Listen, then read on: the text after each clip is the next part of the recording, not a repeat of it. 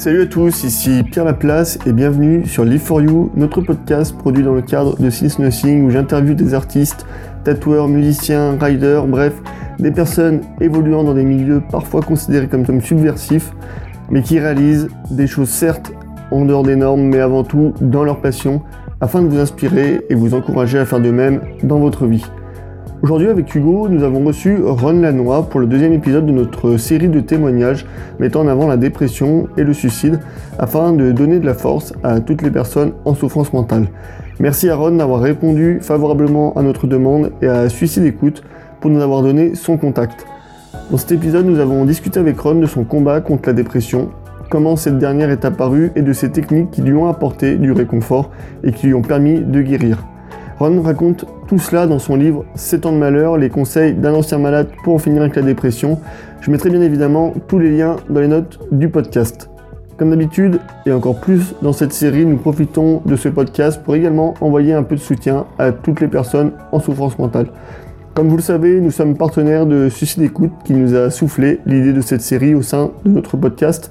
Si besoin, vous pouvez joindre Suicide Écoute via le 01 45 39 40 00 7 jours sur 7 et 24 heures sur 24.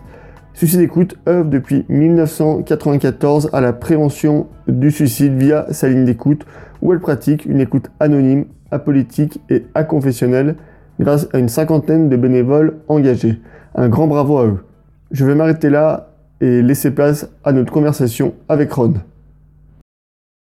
Vous avez plus de 26 ans, le sens de l'écoute, le bénévolat vous intéresse Vous êtes disponible 4 heures par semaine en région parisienne Rejoignez l'équipe de Suicide Écoute. Depuis 1994, l'association Suicide Écoute permet à chacun de trouver une oreille attentive et anonyme 24 heures sur 24 et 7 jours sur 7. Suicide Écoute vous propose une formation adaptée afin de venir en aide aux personnes en détresse psychologique. Suicide Écoute, dans le 5e à Paris, 01 45 39 93 74. Et sur www.suicide-écoute.fr. Salut Ron. Salut, merci de m'inviter. Salut. Donc euh, bah, merci à toi d'avoir euh, d'avoir répondu à notre invitation et puis je remercie aussi bah, Suicide Écoute de nous avoir euh, envoyé ton, ton livre parce que c'est bah, tu les avais contactés avant. Ouais, c'est exact. Ouais, j'ai adressé mon, mon livre à plusieurs associations, dont Suicide Écoute. Ouais. Donc aujourd'hui on va parler avec toi bah, de ta dépression et puis comment tu en as guéri. Donc pour pour un peu bah, commencer, je veux dire, ta, dépression s'est déclarée euh, un matin, c'est ce que tu racontes dans ton livre. Euh, tu prenais ton petit déjeuner et euh, tu as ressenti un passement bref euh, dans ton cerveau, puis un vide d'énergie. Euh, T'es dit quoi à ce moment euh, T'imaginais que ça pouvait être une dépression? Euh, oui, alors bon, c'est exact. hein, ça commence, euh, ça commence un matin. Je me lève pas très en forme. mais Effectivement, au bout d'un- euh, moment, à un moment, effectivement, je, je, je sens ce- cette espèce de court-circuit. Et euh, non, à cet instant précis, je me, pense absolument pas à, la dépression. Déjà, je me sens très très loin de la dépression. hein. Pour, pour moi, ça me- c'est pas une maladie qui me, concerne. Et, euh, et surtout, je, suis incapable, enfin sur le moment et même dans les heures qui suivent, je suis incapable de formuler la moindre pensée. C'est-à-dire, je suis euh, complètement vide, euh, rien ne me traverse l'esprit.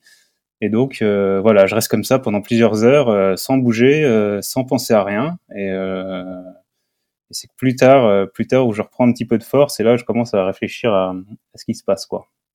Ouais, c'était vraiment, c'était vraiment ouais, un, un vide d'énergie total quoi. Bah c'est c'est très brutal, hein, ouais. C'est c'est vraiment une, une, une bascule où tout d'un coup, c'est on se retrouve vraiment dans le, le néant total, quoi. Ouais. Et tu, ouais, du coup, tu, quand on te demandait bah, ce que, ce que tu te disais à ce moment-là, en fait, tu te disais pas grand-chose, que comme tu viens de nous dire, euh, t'avais pas du tout de pensée, euh, ni rien, en fait, pendant, pendant la journée, quoi. Oui, alors, euh, alors ça, un, un petit peu plus tard dans la journée, je commence à me, à me, à me sentir mieux, enfin, à me sentir mieux. Façon de parler, quoi. Disons que je, je, je récupère un petit peu d'énergie, je réfléchis, je me, Ouais. je- bon, j'ai bien conscience que je me suis jamais, euh, enfin, j'ai conscience que c'est pas simplement une petite euh, difficulté émotionnelle euh, passagère, quoi. Euh, je me dis, je me dis que c'est plus grave. En même temps, euh, comme, comme j'expliquais plus tôt, hein, moi, ça enfin, j'ai aucune raison objectif de faire euh, de faire une dépression quoi donc euh, à ce moment-là tout va bien dans ma vie Euh, c'est même une période plutôt euh, plutôt heureuse. Hein. Je viens de, je viens de, d'emménager avec ma compagne. Enfin, tout se passe bien.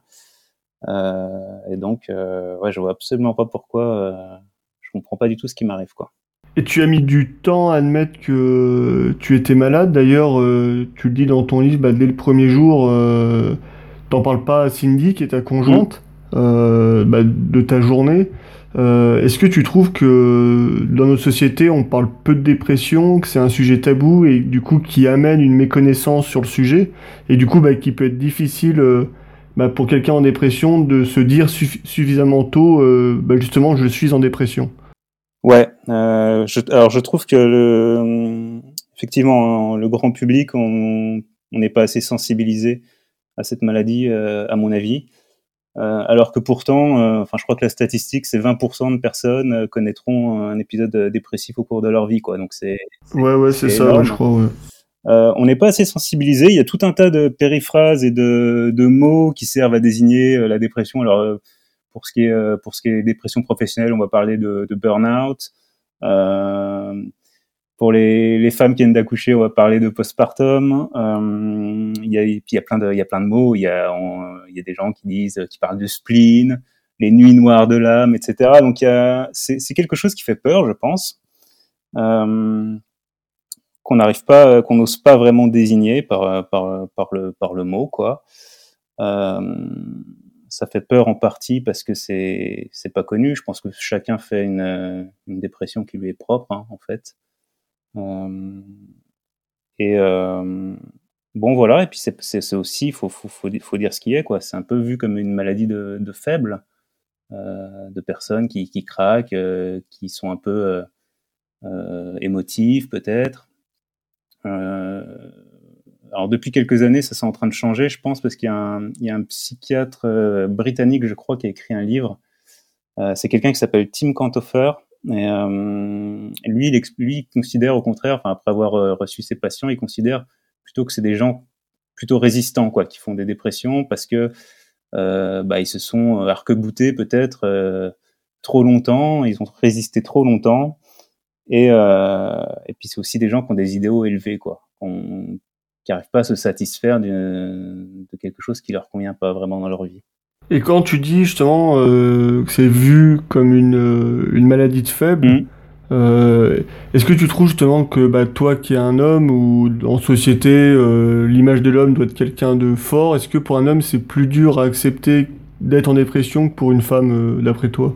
Oui, euh, honnêtement je pense que oui. Pour un homme c'est plus difficile à accepter, à reconnaître. Euh, j'ai un exemple là, dans mon entourage il y a pas longtemps. Enfin, c'est une, connaissance un peu un peu lointaine. C'est pareil, tu vois. On va pas parler de, on va pas dire je, suis en dépression. On va dire euh, j'ai pété un câble. J'ai pété un câble. Je reste chez moi, je sors plus. Donc c'est vrai que pour un homme c'est c'est difficile à reconnaître. Voilà. Et puis il y a aussi la difficulté de où s'adresser, quoi. Euh, moi, ça c'était un, problème, quoi. Où s'adresser, qui consulter. Aujourd'hui, les, bon, les généralistes, euh, ils n'ont pas le temps. Quoi. Consultation de généraliste, ça dure 10 minutes, un quart d'heure. Euh, ça n'a pas le temps vraiment d'écouter d'écouter les, malades, quoi. je pense. c'est très difficile. Faut, faut, face à un médecin, il faut, faut, faut, quand même un petit peu argumenter. Quoi. Donc, et puis la, la, dépression prive de toute capacité de, de conviction. Donc c'est quand même difficile de, de, de parler à quelqu'un et puis de de réussir à, à, à, se faire reconnaître malade quoi, en tant que tel. Et justement, tu as, as, suivi quel processus pour, euh, bah, pour accepter tout ça et pour, euh, et pour savoir que c'était une dépression au final et pour euh, justement et pour essayer de, de, soigner tout ça? Alors moi, c'était très compliqué. Hein. Euh, ce qui s'est passé dans un premier temps, c'est que je me suis, euh, je me suis absorbé dans le, dans le travail en fait. J'ai pendant, pendant deux ans, j'ai occupé tout mon temps comme je pouvais, sauf le week-end où je craquais complètement et je m'enfermais, je restais dans le noir euh, toute la journée. Euh, et ce qui s'est passé à un moment, vraiment, le deuxième, euh, deuxième épisode grave, en fait, où, où là, j'ai pris conscience qu'il que, fallait que je fasse quelque chose, que, que je me fasse soigner. J'ai appelé euh, deux numéros euh, et je suis allé, en fait, dans le, dans, dans, dans, le, dans le public, en fait, à l'hôpital public, euh, où toutes les semaines, j'avais j'avais, bah, j'ai rencontré un médecin, un psychologue, voilà, j'ai été suivi comme ça. Il y a un truc qui est, qui est intéressant en lisant ton livre. Tu parles à plusieurs reprises de l'importance finalement des passions et des rêves que beaucoup au final étouffent en grandissant. Mm. Euh, pourquoi d'après toi on a cette tendance à refouler nos passions euh, Est-ce que c'est du fait qu'il faut correspondre à certains normes sociales et euh, bah, qu'ils ne matchent, pas forcément avec, avec nos aspirations? Oui. oui, bah, effectivement, il y a les, normes sociales hein, qui pèsent quand même assez lourd. tu me demandais plutôt si c'était difficile de, c'était plus difficile quand on est un homme de reconnaître qu'on est en dépression. Bah, voilà, ça c'est typiquement une, norme sociale où où un homme n'a pas, n'a pas trop le droit d'avoir ce genre de difficultés. Euh, en ce qui concerne les passions, bah, c'est vrai que euh, les, normes sociales nous, découragent presque de, poursuivre nos passions. Moi, j'ai pas mal de personnes dans mon entourage qui, euh, ont complètement renoncé à ce qu'elles aimaient parce qu'elles considèrent que c'est pas compatible avec leur vie, parce que c'est pas compatible avec l'image sociale qu'elles veulent donner, parce que, enfin, pour, pour plein de raisons. Et puis il y a aussi, il y a d'autres personnes aussi qui, qui trouvent ça douloureux de ne plus pouvoir se consacrer euh, euh, aussi souvent que possible à leur passion, de, faire ça en fin de journée par exemple, ou le week-end. Euh, et puis il y a une autre chose, je pense aussi, c'est que beaucoup de gens, alors c'est peut-être moins valable pour les gens qui ont, 20, ans maintenant, mais pour les gens de ma génération qui sont plus âgés, on n'a pas forcément tous été éduqués à, à s'écouter, quoi, euh, à s'écouter, à, aller vers ce qu'on aime. Euh, moi, je sais que mes, bon, les générations avant moi, mes parents, mes grands-parents, c'est quand même des gens qui sont qui avaient un certain esprit de sacrifice, quoi. Euh, on choisissait pas ce qu'on faisait dans la vie, quoi. C'est, on pouvait vous envoyer à la guerre, et puis après, il fallait trouver une occupation qui permette de, vivre convenablement et de faire vivre sa famille. Euh, donc il y avait pas, il y avait moins ce souci-là. Et je pense, en revanche, aujourd'hui, c'est vraiment essentiel euh, bah parce qu'on on n'a plus de, on plus, euh, on plus de cadre vraiment. Hein. Avant, il y avait la religion, il y avait, il y avait l'État qui était très très fort, euh, toutes ces institutions-là qui gouvernaient un peu la, vie des gens. Aujourd'hui, c'est, beaucoup moins le cas. Donc, je pense que chacun, effectivement, doit se tourner vers vers, vers ce qu'il aime, vers ses passions, et, et, ça va lui servir un peu de boussole, je pense, dans, dans la vie. Voilà. C'est vrai que ça me fait penser à quelque chose que ce que tu viens de dire. Euh, nous, à l'origine, en fait, avec, euh, avec Hugo, on vient de Montluçon, dans le centre de la France. Mhm. Euh, et donc à Montluçon, il y, a, il, y avait les usines Dunlop à l'époque qui, qui représentaient pas mal d'emplois là-bas. Et bah, c'était récemment, il y a un an, on est allé voir une expo à Montluçon sur le sujet. Et puis justement, il y avait une personne, un, un ancien ouvrier de Dunlop, qui racontait que lui étant plus jeune, bah, lui voulait aller à l'école parce qu'il il, aimait ça, il avait des rêves. Puis en fait, euh, son père a eu un accident du travail, donc il est parti vite à la retraite. Et sa mère, en fait, il a pas laissé le choix. Il a dit non, bah maintenant tu vas travailler. Et puis euh, en gros, euh, tes rêves, tu les mets de côté. Mm, quoi. Mm. Et, c'est vrai que ouais, bah, à l'époque, ouais, ça, se passait beaucoup comme ça au final. C'est ouais, c'était beaucoup comme ça à l'époque. Et, et, et, ces gens-là, en plus, ceux qui ont travaillé très tôt, qui ont dévoué toute leur vie à une entreprise, la même entreprise, etc euh, pour eux, c'est un drame quand, par exemple, ils sont licenciés à 55, 56, 57 ans. Euh, c'est vraiment, ils le prennent vraiment comme une trahison. Moi, j'ai le cas aussi là dans, dans, dans, mon entourage, quoi, des gens qui ont fait 20 euh, ans, 30 ans dans la même boîte et puis que juste avant la retraite, on leur dit au revoir, alors que c'est vraiment euh, leur identité, quoi. Ils se sont identifiés à, à cette entreprise-là, à ce travail-là, et ils ont finalement tout quitté. Ils ont quitté leur région pour aller euh, quand ils ont été mutés. Et donc ça, c'est très difficile euh, à vivre, à mon avis. Et je pense qu'aujourd'hui, les gens qui sont plus jeunes euh, doivent, pas suivre ce schéma-là, enfin, doivent vraiment s'écouter et laisser une place dans leur vie à ce qu'elles aiment vraiment faire.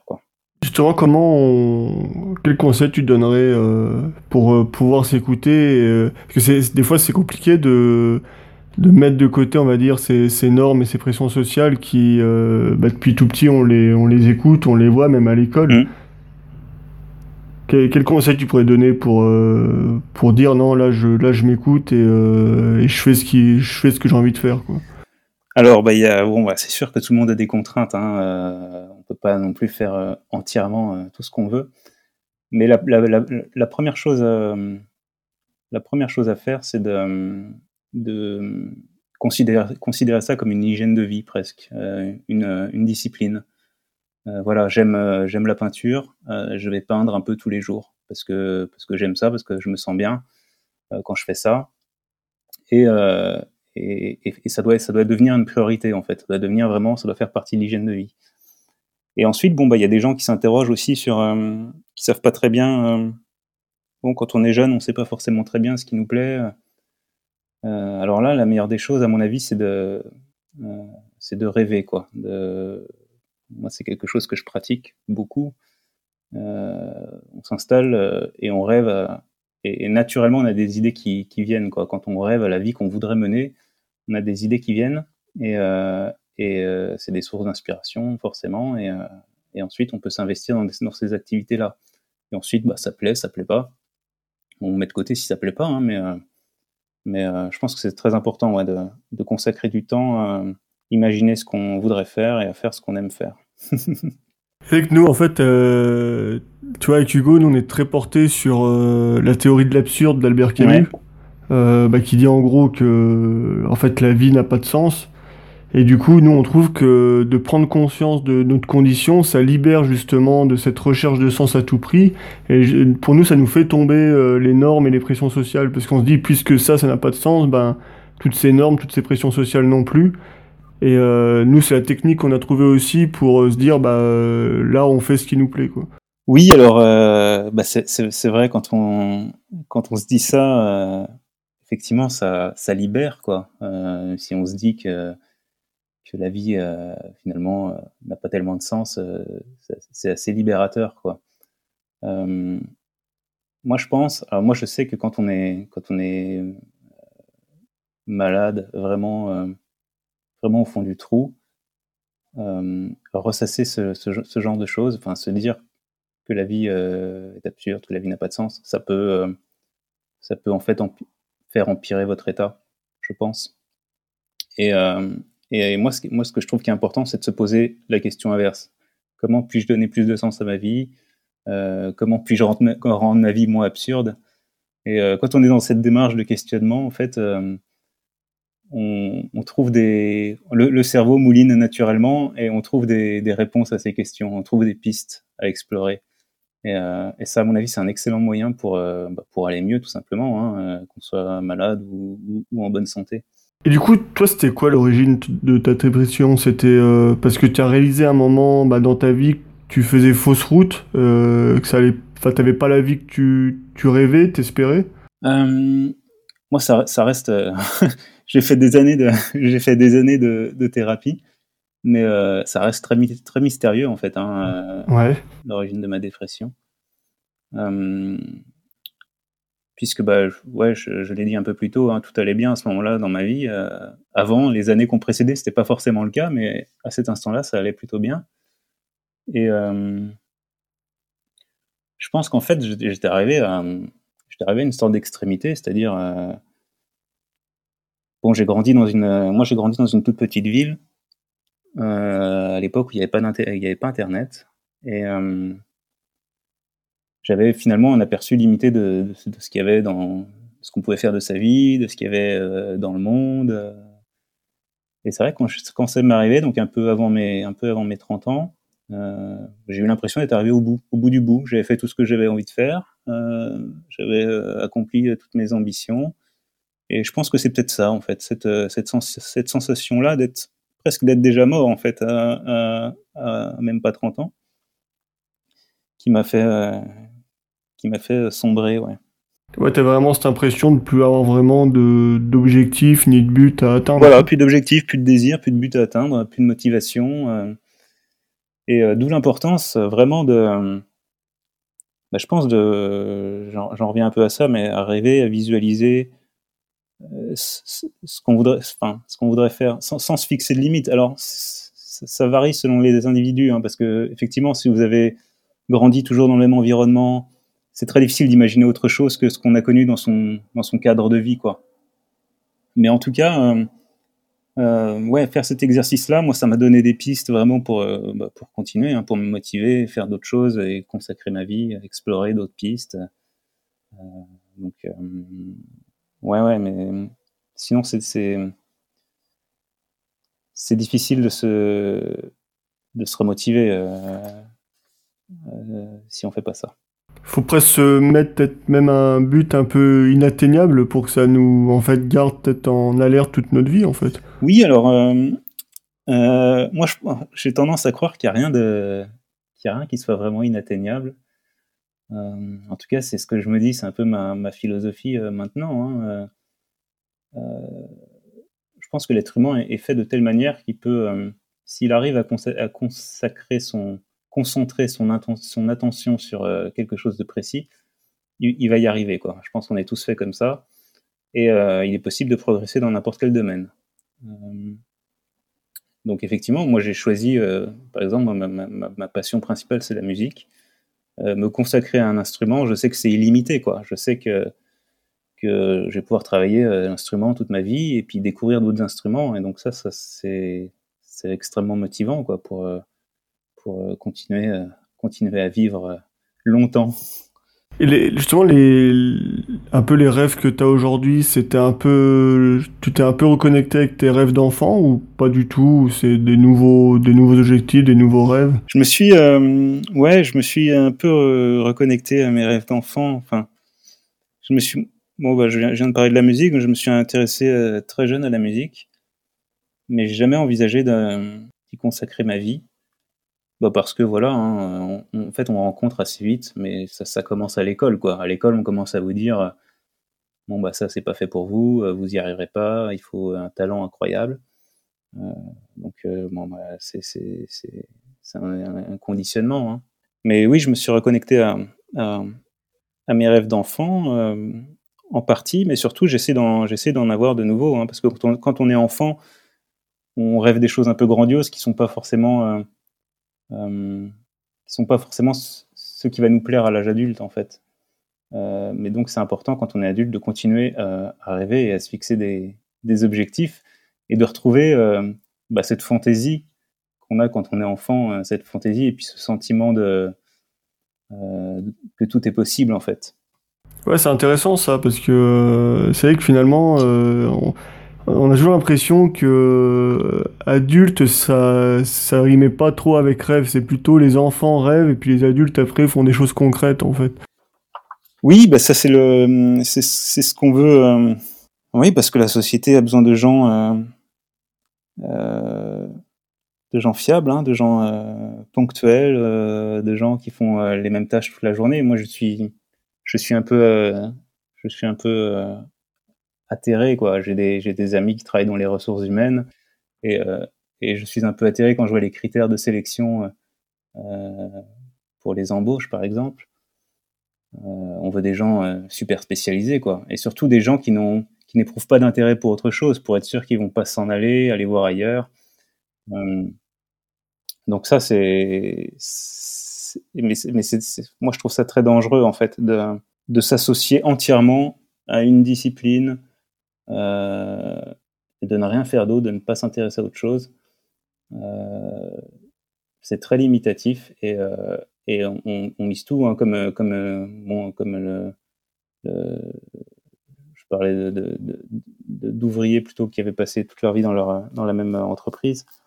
Il, faut, il faut vraiment s'ouvrir et, faire l'effort de, de se ménager des, choses à explorer pour plus tard, en fait.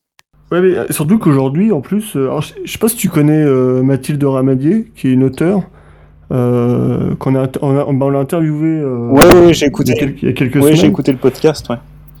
elle, elle avait écrit il y a quelques années un livre sur les startups, justement, et ça me fait penser en fait à ça, là, ta réponse. et en fait, aujourd'hui, on se rend compte, on, on peut se dire aussi au niveau du boulot c'est peut-être un peu plus cool, mais en fait c'est qu'on se rend compte maintenant que les startups que bah, en fait elles mettent beaucoup de trucs en place pour que les employés restent le plus longtemps possible dans le dans le bah, dans l'environnement de travail. Et finalement, euh, en fait, ça, ça, peut encore étouffer encore un peu plus les gens. Bah, ouais, les, alors les startups sont connus pour ça, hein, pour mettre des baby-foot et. Euh... ouais, mais et en fait, on se rend compte que c'est que pour euh, faire que les gens restent le plus longtemps possible au travail. Et... Ouais, c'est et finalement, les, les, ça peut, en fait, ce genre de truc, ça peut être dangereux, parce que finalement, ça peut contribuer à faire oublier la, la passion des gens, quoi. Bah, c'est dangereux parce que moi, ce que je trouve le, plus dangereux, c'est vraiment l'espèce d'assimilation. On vous demande d'être, euh, on vous demande de, de, prendre quasiment l'identité de l'entreprise, quoi. De...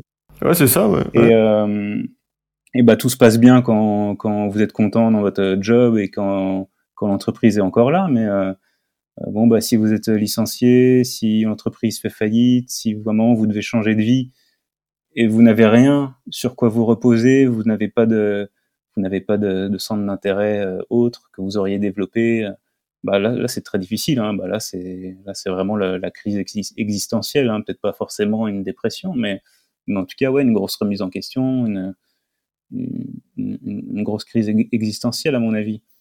Euh, donc, euh, ouais, moi je pense que moi j'invite plutôt les j'invite plutôt les gens en fait. Euh, en tout cas, les gens que, que, je côtoie, je les encourage vraiment à, à développer des centres d'intérêt. Euh, il faut être conscient. Il, y a, certaines personnes qui pensent que la passion ou les centres d'intérêt vous choisissent en fait. C'est vrai. Hein, on décide pas forcément de ce qu'on aime, mais en tout cas, on décide d'approfondir, de, développer, et c'est quelque chose qui s'entretient. Donc, si, si, on arrête complètement ce qu'on aime faire, on, peut, on, peut, sûrement s'en passer, hein, mais ça s'entretient et, euh, et, plus on l'entretient, plus ça se développe et plus ça nous porte et ça nous soutient tout au long de la vie en fait. Peu à peu, en fait, on en a un peu parlé tout à l'heure. Tu as travaillé, à... tu as commencé à travailler sur ta guérison. Euh... Quel était l'élément déclencheur en fait qui t'a poussé à entreprendre euh, ce travail sur ta guérison? Euh, Moi, ça m'a pris plusieurs années. Enfin, moi, ça, ça, a duré quand même très longtemps ma dépression. Euh, ouais j'ai commencé à, j'ai commencé à voir un petit peu le, le bout du tunnel, si j'ose dire, quand, bah, quand j'ai commencé à retrouver du, du plaisir et de l'intérêt. Là, je me suis, euh, j'ai tout de suite réinvesti euh, bah, la musique. Hein, c'est ce que j'aimais faire le plus, je pense. Et, euh, et donc la musique m'a porté un bon moment. j'ai commencé à, ça m'a fait sortir de chez moi, par exemple. Hein. J'ai commencé à aller jouer avec des gens, à faire des concerts. Quand vous faites un concert, bah, vous êtes un petit peu content de vous, hein, donc ça, ça, ça, vous fait, ça vous fait du bien, euh, et vous commencez à avoir des, choses positives dans, la vie, en fait. Et euh, qu'est-ce qui s'est passé ensuite? J'ai, euh, en fait, ça m'a incité à retrouver du plaisir, euh, ça m'a incité à, à, travailler, à vraiment m'interroger, parce que quand on fait une dépression, on est pris en charge de, A à Z. Hein. Euh, euh, vous allez, vous allez au rendez-vous, vous prenez vos médicaments et personne vous dit, euh, personne ne vous dit, il faut vous responsabiliser. Euh, et moi, c'est ce que j'essaye de faire dans mon livre. Hein. J'essaie de, responsabiliser les gens, de leur dire, attention, hein, vous pouvez faire quelque chose vraiment pour pour euh, pour accélérer euh, votre, votre, guérison. Et euh, quand j'ai compris en fait que j'avais moi un pouvoir, bah, je me suis engouffré là-dedans et j'ai commencé à, travailler, à vraiment prendre la guérison, enfin mais vraiment fixer cet objectif euh, de guérison, quoi, de me dire euh, maintenant il faut que je fasse des choses et que je mette euh, des choses en place, quoi. Et comme ça faisait un certain temps que j'étais malade, je me suis dit aussi ça peut plus, peut plus durer, j'ai pas passé toute ma vie comme ça. j'étais coincé dans un état. J'ai lu ça dans un livre, je crois que c'est un livre de, je crois que c'est extension, un livre de Michel Houellebecq, extension du domaine de la lutte. il définit la dépression comme ça, lui. Vous n'avez pas envie de vivre, mais vous n'avez pas non plus envie de mourir. Et c'est vrai que vous êtes coincé dans cet état-là longtemps, euh, euh, vous ne ressentez rien et il faut vraiment, euh, au bout d'un moment, ça, suffit quoi. Il faut se dire que ça suffit et il faut, il faut. Moi, ça a été le déclic hein, quand je me suis dit, oh là, ça fait X années que je suis comme ça. Euh, j'ai vraiment tout mis en œuvre pour pour en sortir. Et comment, justement, dans, dans, tout ce processus, ton, euh, ton entourage t'a accompagné, enfin, au niveau de, de, ta conjointe, de ta famille, de tes amis, euh, ils t'ont plutôt soutenu ou est-ce qu'il y, y, a certaines personnes qui ont pris plutôt ça à la légère ou euh, comment comment ça s'est passé euh, à ce niveau-là? Ah, moi, c'était très secret. Hein. Euh, moi, j'ai gardé ma j'ai gardé ma dépression très secrète. Ma, bon, ma compagne ma femme hein, maintenant, euh, au départ, ça l'a, ça l'a effrayé. Enfin, à un moment, on s'est séparés hein, parce que elle me supportait plus. Euh, et puis euh, après, par contre, elle m'a, bon, elle m'a, elle m'a accompagné, mais à la manière, à la façon d'une éducatrice un peu, c'est-à-dire, il n'était pas question de me materner et de me de me, justement, hein, elle m'a responsabilisé. Ça, c'est une bonne chose. Mais d'ailleurs, j'en parle un petit peu dans, le livre. Mais en revanche, tout ce qui est autre entourage, c'est une maladie, effectivement, moi, que j'ai conservée secrète, quoi. J'en ai parlé à, très peu de monde, ou vraiment des, des gens très proches. parce que effectivement j'étais convaincu que personne ne comprendrait donc voilà et puis comme je suis comme je suis bon je travaille seul je suis je suis indépendant donc j'avais pas de pas de milieu professionnel non plus à avertir. Euh, donc voilà, j'ai été accompagné par, par ma compagne, les, soignants aussi. Et puis, euh, et puis c'est tout, quoi. Parce qu'il y avait notamment, euh, enfin nous, sur, plusieurs groupes de musique qu'on écoute, il y avait un, des chanteurs qui expliquait, que c'était Pierre, le chanteur de, enfin Joël Birch, le chanteur de The Metal Fiction, qui, qui, lui en fait souffre de dépression, mais c'est des épisodes qui reviennent assez régulièrement. Lui, enfin, lui, c'est une maladie, il, il, sait pas pourquoi il a non plus il souffre de, de tout ça. Mm. Euh, et, dans plusieurs interviews, il racontait justement que, euh, en fait, lui, il avait perdu pas mal de proches, enfin plutôt des amis, en fait, qui n'acceptent pas du tout ça et qui lui ont complètement tourné le dos. Et c'est vrai que ça, ça peut faire, euh, au final, c'est que ça peut faire, ça peut faire peur, en fait, de, de, dévoiler tout ça et puis de, en fait, de perdre des, des gens proches. Alors après, lui, au final, bah, il dit maintenant que que si euh, ces gens-là lui, euh, lui, ont tourné le dos, c'est qu'ils euh, ils étaient pas si proches que ça, mais, mais c'est vrai que c'est, bah, c'est vrai que c'est faire accepter, c'est, c'est, ça peut être dur, c'est, c'est que ça peut, enfin, ça encourage pas non plus à, finalement à s'en sortir. Alors les, ouais, alors moi ça me, ça me parle beaucoup là ce que tu dis parce qu'en fait les gens pensent que c'est contagieux presque. euh, y y a, non mais c'est vrai, on, on quand on est dépressif, on a un, état d'esprit euh, assez particulier, on a une, très grande lucidité déjà sur euh, les motivations des uns et des autres, qui n'est pas forcément justifiée. Hein. C'est peut-être une, lucidité qui n'est pas euh, totalement objective, mais on peut être très sarcastique, on peut être carrément méchant. Hein, c'est vrai que moi, je, j'ai évité d'en parler, mais par contre, j'ai pas pu m'empêcher de me comporter mal à certains moments, et effectivement, on perd des amis. Mais à l'inverse, à l'inverse, on peut aussi, euh, moi, ça m'est arrivé, par exemple, alors, c'est plus des amis, ces gens-là, mais ça m'est arrivé d'être invité justement pour ma mauvaise humeur, quoi. Euh, parce que, euh, parce que voilà, limite, limite un peu un, un, dîner de con, où, euh, où on vous évite parce que vous savez que les gens savent que vous allez euh, dire quelque chose de choquant. Euh, donc, bon, bah, c'est vrai que vis-à-vis de l'entourage, c'est très difficile. Quoi. Il faut vraiment s'entourer de personnes qui, vous, vous aiment, qui vous apprécient, qui, vous ont connu avant, qui savent comment vous êtes vraiment au, fond de vous. Quoi. Et, et parce que ça peut être euh, bon après ça permet aussi de faire un tri hein. euh, une fois qu'on est qu'on est euh, qu'on est guéri les personnes qui vous ont pas soutenu on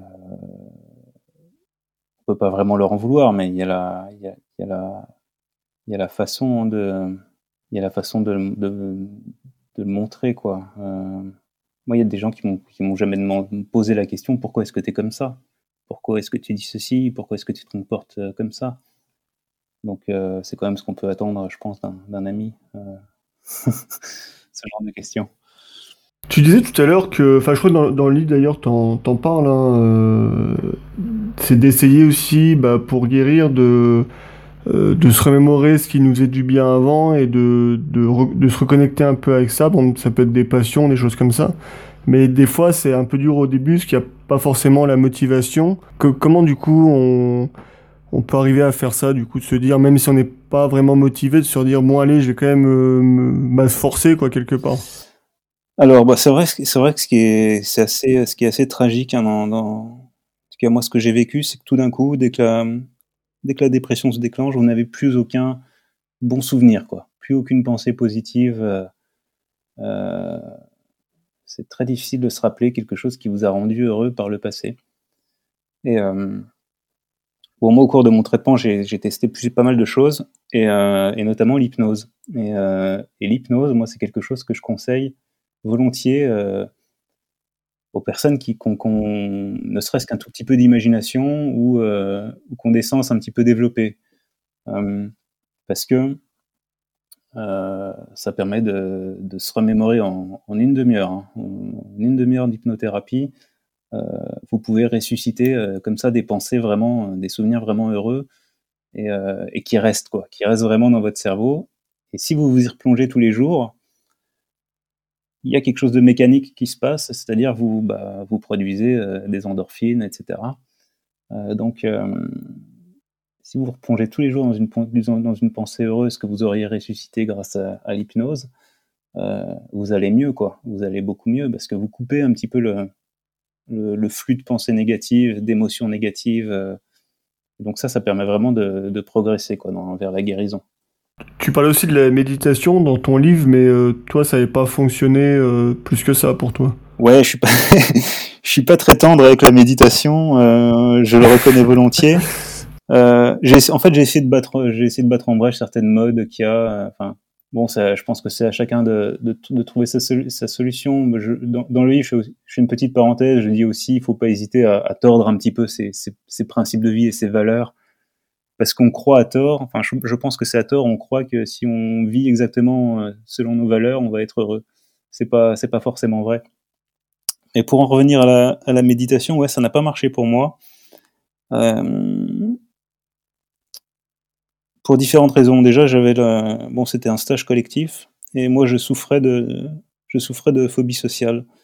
Donc c'était très difficile de, pour moi de me retrouver enfermé euh, avec d'autres personnes dans une même pièce.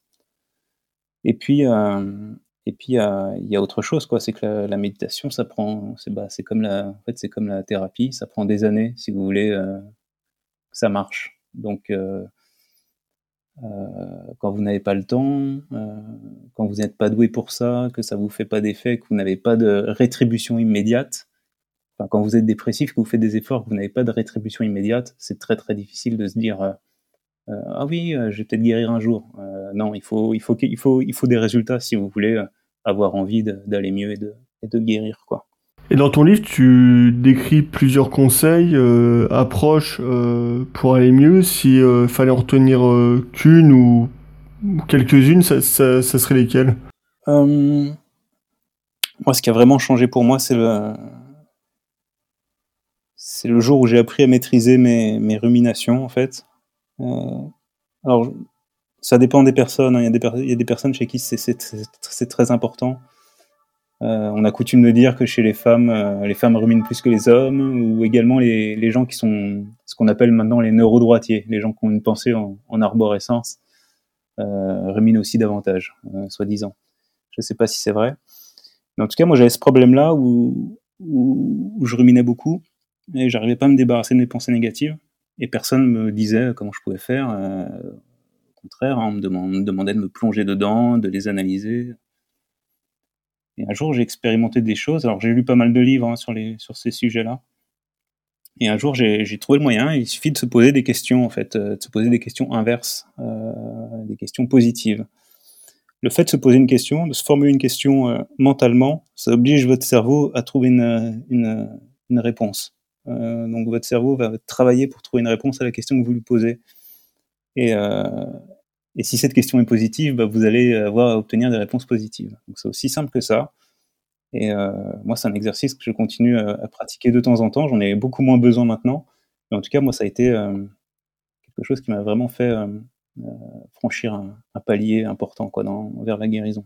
Alors, tu, tu, disais dans ton, dans ton livre que, enfin, un des conseils que tu donnais, c'était de marcher en cimetière, notamment parce qu'en ville, c'était des endroits assez calmes. Oui, alors c'est exact. alors c'est vrai qu'un des premiers conseils que, que l'on donne à la personne dépressive, en fait, c'est de continuer à faire à pratiquer une activité physique. Euh, donc la marche, moi je trouve c'est une excellente activité. Euh, ça permet de bon, de toute façon, c'est bien bien de faire une activité physique parce que ça, ça permet de désamorcer un petit peu le, en tout cas de ralentir le, les idées, le mental, euh, et de se reconnecter un petit peu aux sensations physiques euh, dont on est assez vite coupé en fait quand on est dépressif. le problème, c'est pour les gens qui vivent dans les, villes, et en particulier dans les grandes villes, où rien n'est fait en fait pour le. Vous pouvez pas faire de, pouvez pas faire de vélo. marcher, c'est très difficile parce que il y a du monde partout, il y a des les voitures qui klaxonnent, les, la foule, les bousculades faut savoir que quelqu'un qui est, malade a les sens quand même assez à vif, quoi. aussi bien l'ouïe, on a les, oreilles très sensibles. La vue aussi, on est assez facilement ébloui euh, quand il y a trop de lumière.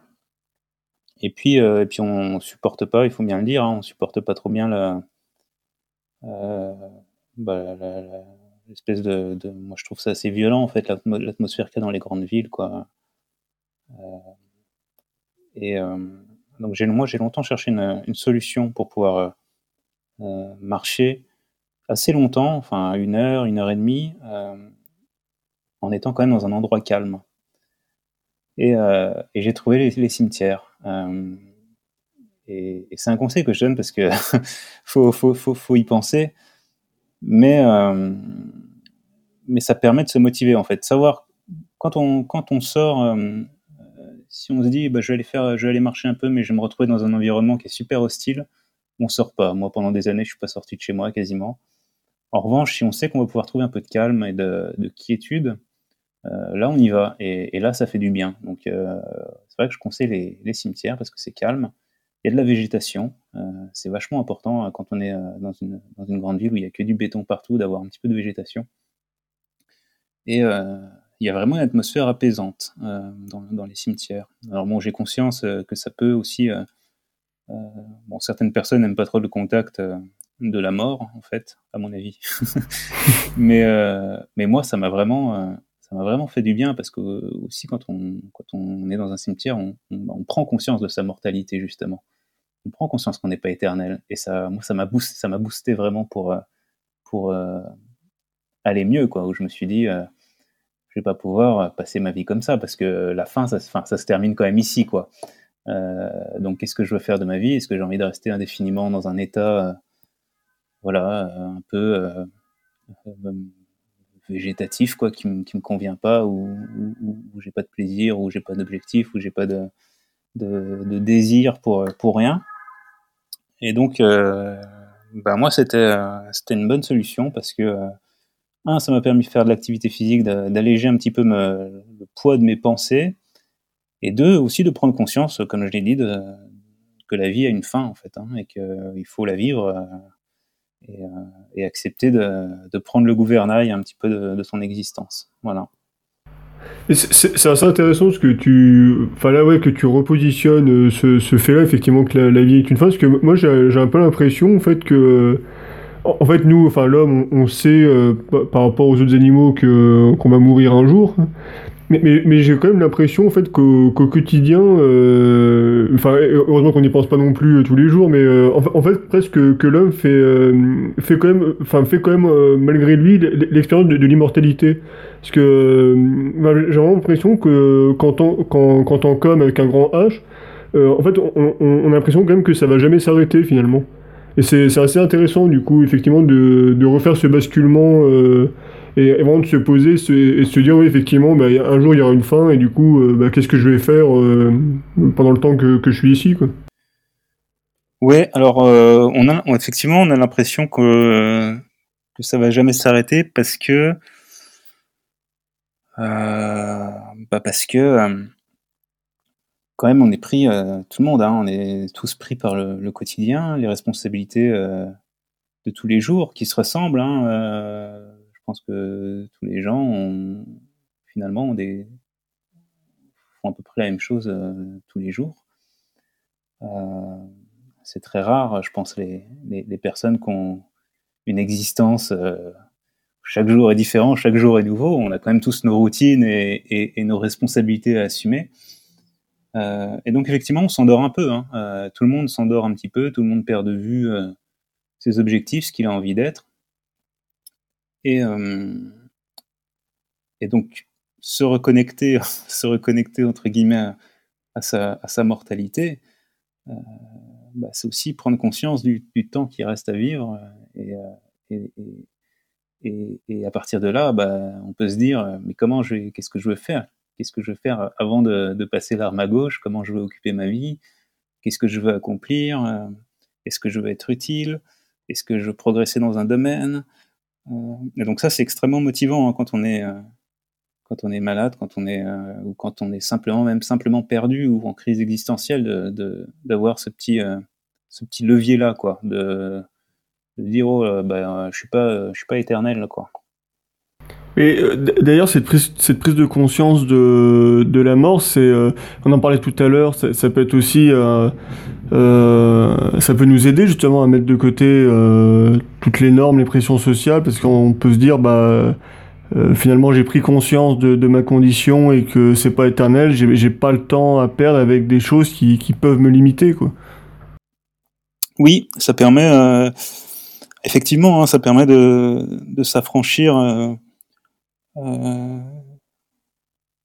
de, de, de bah, du poids de du poids de certaines normes. Euh, c'est certain. Euh, maintenant, il faut il faut être, enfin, je pense, hein, il faut être un petit peu vigilant aussi parce que on peut pas non plus on peut pas non plus tout se permettre au motif que au motif qu'on va disparaître un jour donc non, y a, non, je pense que le mieux c'est effectivement être être conscient de, des normes qui pèsent sur nous, euh, et mais ce qui est ce qui est intéressant, euh, c'est pas tant de, de dire oh là là j'ai des normes qui pèsent sur moi, euh, c'est de se dire où est-ce que j'ai un petit espace de liberté en fait? Où est-ce que bon bah je suis un être déterminé comme tout le monde, euh, mais où est-ce que j'ai un petit espace de liberté en fait pour faire ce qui m'importe, ce qui ce qui me plaît, ce qui ce que j'ai envie de faire,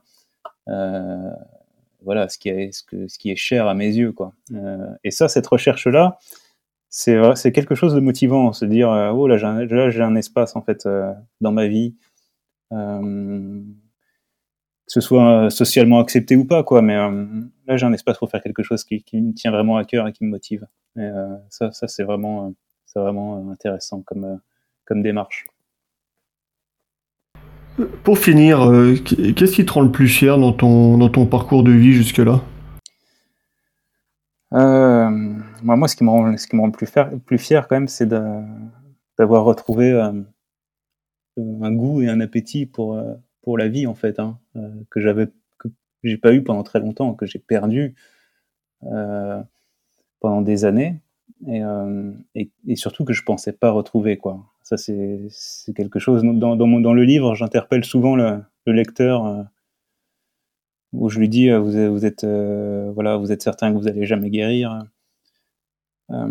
c'est pour un peu provoquer une, ré une, réaction chez les gens parce que on s'habitue assez vite hein, quand on est quand on est dépressif, euh, bon, bah, il y, y, y, a des gens qui commettent euh, l'acte extrême. Hein. J'ai eu un, un, exemple aussi dont je parle dans le livre, mais euh, euh quand on n'est pas à ces extrémités-là, euh, on s'endort très vite et, euh, et on, j'ose pas dire on s'accommode, mais il y, a ce risque-là quand même de s'accommoder de, la dépression, du malheur. et, donc, euh, c'est pour ça, moi, je suis, quand même très fier d'avoir euh, retrouvé ce, cet, euh, appétit pour, pour la vie là. Mm. Du coup, aujourd'hui, tu as, encore des, fois des, épisodes dépressifs ou, là c'est complètement terminé ou... Non, euh, écoute, j'ai, la, non, non, j'ai la, la satisfaction, comme tout le monde, hein, j'ai, des hauts et des bas émotionnels, quoi, mais euh, euh, l'amplitude euh, quand même est assez limitée. J'ai toujours de temps en temps des petites euh, des petites ruminations, mais que je parviens assez vite à désamorcer. Donc non, non, moi aujourd'hui ça va quand même beaucoup mieux par rapport à ce que c'était il y a. C'est allé très vite. Hein. Ma, ma, guérison est allée très vite à partir du moment où j'ai j'ai mis en place ces exercices le début, ça a été assez long, hein. tout ce qui est reconquête de, de l'intérêt, du plaisir, tout ça. Mais à partir du moment où j'ai mis en place des petits exercices, euh, dont je parle dans le livre, c'est allé, euh, en l'espace de quelques mois, j'allais beaucoup mieux. Quoi. Mmh. Eh ben merci Ron pour ton témoignage. Merci à toi. Et voilà, c'est tout pour aujourd'hui en espérant sincèrement que cet épisode vous a plu. Concernant les notes de ce podcast, rendez-vous comme d'habitude sur liveforyou.fr, rubrique blog où vous trouverez un lien pour vous procurer le livre de Ron. pour me contacter afin de vous proposer comme invité ou de nous proposer un invité ou tout simplement nous faire un retour.